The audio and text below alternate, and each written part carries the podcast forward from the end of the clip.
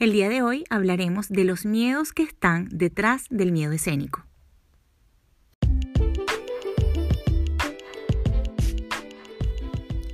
Te doy la bienvenida a este espacio en donde podrás disfrutar de todos los colores de la comunicación. Bien sea oral o escrita, las palabras tienen poder y aquí aprenderás a conectar a través de ellas.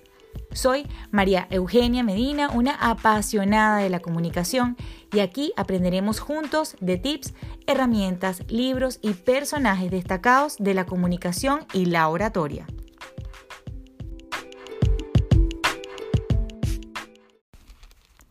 Gracias por escuchar este primer episodio de un espacio al que llamé Vive la Palabra.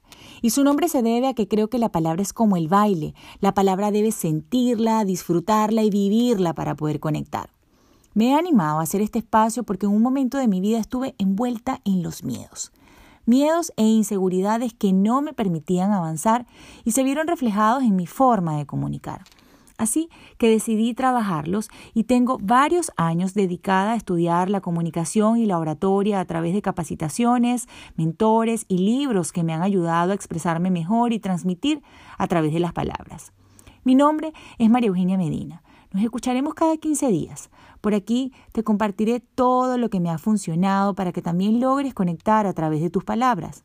No importa si es de forma oral o escrita, lo fundamental es que la vivas y la disfrutes. Y por esto que te cuento, no dudé en elegir para este primer episodio el tema que trata de los verdaderos miedos que hay detrás del miedo escénico. Y sí, Resulta que detrás del miedo escénico pueden esconderse otros miedos que no se relacionan con la respiración incorrecta o la falta de preparación, esas técnicas fundamentales para gestionar el miedo escénico. Y esos miedos de los que te hablo son tres que no se trabajan con estas típicas técnicas. Yo quiero hablarte de ellos porque es importante que los identifiques antes de creer erradamente que es miedo escénico. Ellos están contemplados a su vez dentro de un gran miedo que se llama miedo al ridículo, y te los quiero enumerar.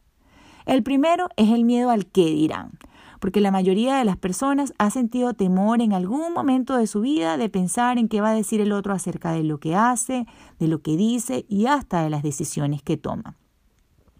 Es por eso que hay que enfocarse en tu propósito y seguir adelante haciendo lo que te gusta y más si puedes aportar sin hacerle daño a nadie. El segundo miedo es el miedo al rechazo. Las personas buscan aceptación, buscan aprobación y algunas veces buscan hasta admiración. Y en el caso de las personas que están expuestas a las redes sociales, tienden a creer que su valor va en función de los likes y el número de seguidores. Y es vital reconocer que hagas lo que hagas, habrán personas a las que no les gustará tu trabajo. Así que inspírate en aquellas a quienes sí les agradará lo que haces. Y el tercer y último miedo es el miedo al fracaso. La mayoría de las personas hacen las cosas con esmero y dedicación y obviamente desean que les vaya bien. Todas las personas queremos ser exitosas y hacer que todo lo que nos proponemos resulte satisfactoriamente.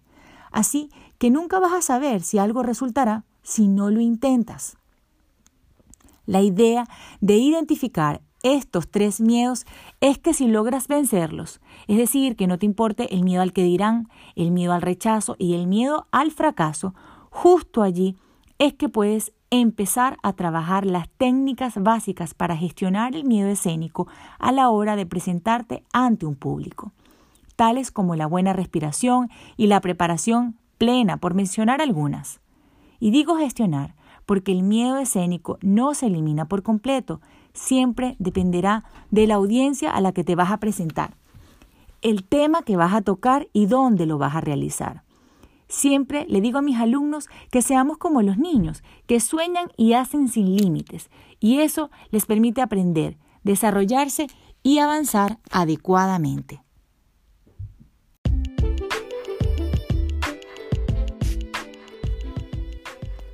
Quiero darte las gracias por escuchar el episodio y decirte que estás en libertad de hacer lo que quieras con él. Suscríbete, dale una valoración, compártelo o deja tus comentarios.